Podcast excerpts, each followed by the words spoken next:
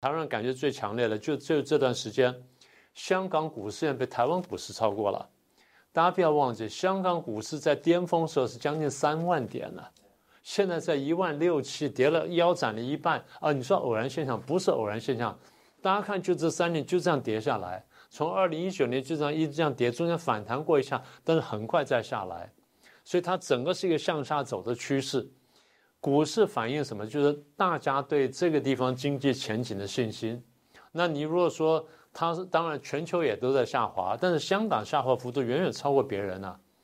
那个有人就统计过嘛，这个亚洲四小龙里面，香港最惨嘛，就这么简单。那加上现在又说，呃，广东方面发出消息，他们要弄什么呢？要弄什么大湾区，就粤港澳大湾区的居民的身份证明呢，要一统化。啊，这下有趣了，有趣了。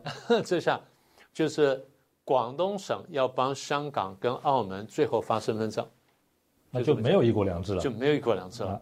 所以说起来呢，这个当然早就我们在三四年前就看见这个下场，只不过现在一步步在实现。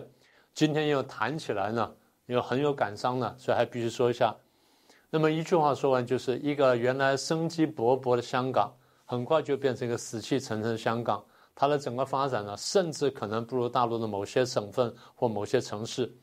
不过在结束前呢，我想再提醒一下。当然，我们今天是从周庭这个案子呢，看到了香港，看了香港的一个缩影。不过我还提提醒大家，在这几年的这些反抗中共暴政的运动当中，还有很多香港朋友现在还被中共抓着，还身系灵无，那前途未卜。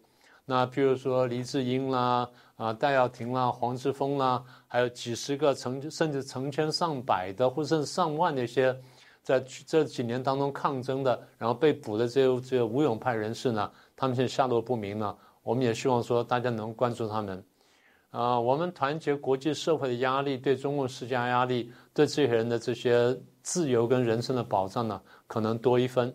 我们也希望最后呢，他们这些人乃至整个香港呢。能够重获自由，能够重得当年的繁荣。